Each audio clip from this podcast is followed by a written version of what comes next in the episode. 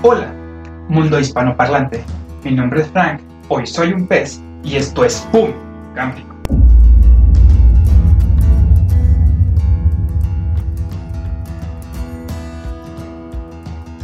El día de hoy voy a hablarles sobre Media Mediterránea como modelo de estudio.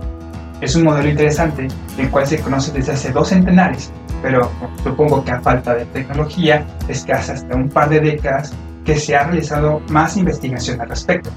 Su principal característica destacable es que es un eucarioto complejo que tiene la capacidad de regenerarse incluso de manera simétrica, con sus apropiadas proporciones, lo cual es fascinante. Comencemos. Para abordar el tema lo voy a dividir en tres partes. El organismo, ventajas y desventajas. Las planarias o gusanos planos tienen una anatomía interna compleja que incluye el cerebro, cordones nerviosos, sistema nervioso periférico, epidermis, intestino, músculos, un sistema excretor y una faringe y ubicación central.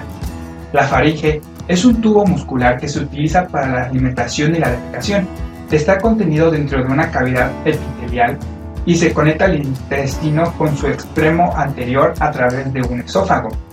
Las células musculares y faringeas, las neuronas faringeas, se agrupan junto con las demás células musculares y neuronales del cuerpo. Estos tejidos principales que pueden ver en la pantalla están compuestos de principales tipos de células diferentes que junto con otras glándulas y células accesorias comprenden la anatomía planaria. Este peculiar organismo puede encontrarse en Europa, en cuerpos de agua dulce. Su periodo de fertilidad es, entre es de noviembre a abril. Algo interesante es que este organismo pierde sus órganos sexuales en verano, a mediados de mayo. Pero lo más interesante es que también pierde la capacidad de replicarse por fisión.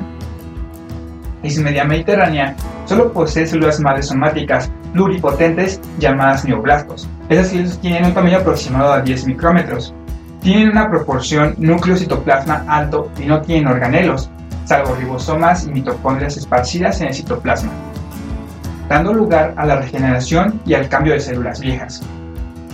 La epidermis planaria contiene células ciliadas y no ciliadas, y como ya saben, las células ciliadas son aquellas que poseen cilios que son prolongaciones cilíndricas delgadas que se proyectan desde la superficie a la célula formadas por microtúbulos de citoesqueleto envueltas sobre la membrana ciliar.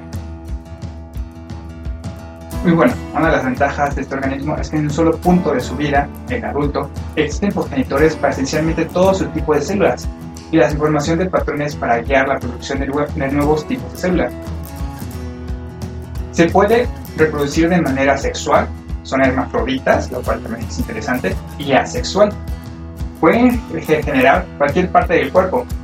Tienen muchos tipos de células manejables que poseen entre 10 a las 5 a 10 a las 6 células, lo cual es un número muchísimo mejor a otros modelos de estudio como lo es el ratón y el humano. Aparte, sus células se pueden disociar en células de suspensión unicelulares. Posee cuatro cromosomas homólogos, lo que quiere decir que es diploide con 8 cromosomas. Este organismo nos puede ayudar a entender más cómo es que funciona la regeneración. También podemos saber lo que es la biología de las células madre, o sea, los neoblastos, sus patrones y evolución. Los datos de este animal se pueden contrastar con otros modelos con tipos de células similares. Como ventajas realmente no pude encontrar mucho y bueno, lo que encontré creo que es un poco lo obvio. Eh, realmente no sé cuáles todos los tipos de células que tiene este animal. La guía fue descubierta hace muy poco por marcadores moleculares y eh, otras ventajas es que también las células que sí se conocen eh, no, son muy bien, no están muy bien estudiadas como las células fotorreceptoras de los ojos. Y bueno, creo que esto es todo por el día de hoy. Muchas gracias. Nos vemos.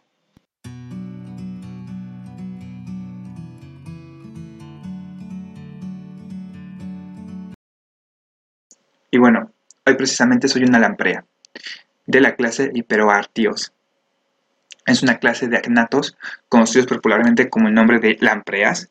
Son semejantes externamente a las águilas, pero para nada emparentadas con ellas. Tienen el cuerpo gelatinoso, cilíndrico, sin escamas y muy resbaladizo.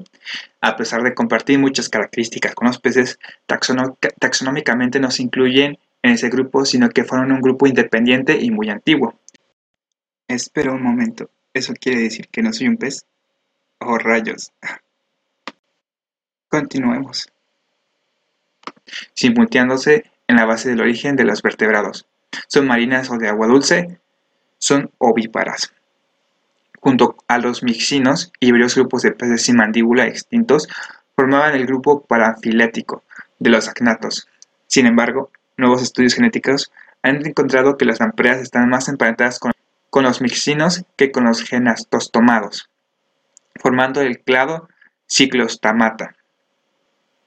Esta agrupación exige excluir las lampreas de claro cephalaspidomorphi, los cuales serían peces sin mandíbulas más a los genatostomados.